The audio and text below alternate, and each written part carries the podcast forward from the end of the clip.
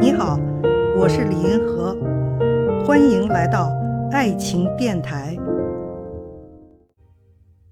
有一位听众问：如何看待高学历女性成为全职家庭主妇？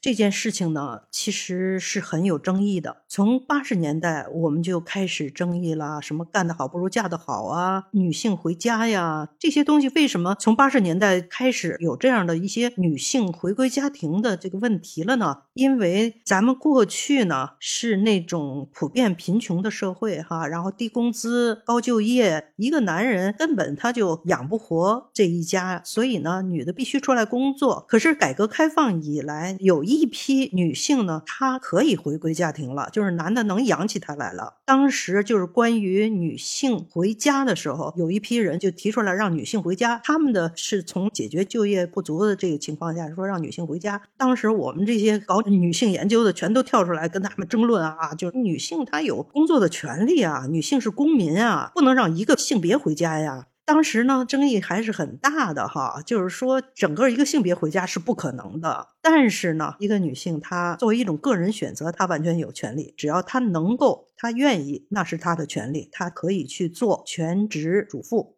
但是我觉得上学的那段时间的生命被浪费了。他有高的学历，是吧？那你如果就是说想去做个全职家庭主妇的话，你可以不上学。你这段的时间，你这段的努力，这段的生命被浪费了。另外呢，你有可能会遇到生存危机，就是万一离婚了呢？这个男人移情别恋以后，你怎么办？再有一个问题呢，就是说这些做全职太太的，她会有生命空虚感。实际上，在美国妇女运动的第二波，就是在中产阶级的这些郊区妇女，她们感到了生命的危机。我记得当时波伏娃还是谁呀，专门讲了打扫房间。家庭妇女在家里觉得打扫房间是最折磨人的事儿，就是说这个东西脏了，你把它收拾干净了，它又脏了，然后你又收拾干净了，永远的轮回，完全。全没有意义，而且很无聊，没有意思。你的生命就这样浪费，你愿意吗？所以我觉得这些全职太太他们的选择哈，尤其是高学历的，我觉得真是很可惜哈。我为他们的生命叹息。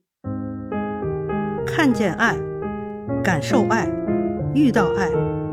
我是李银河，我们下期再见。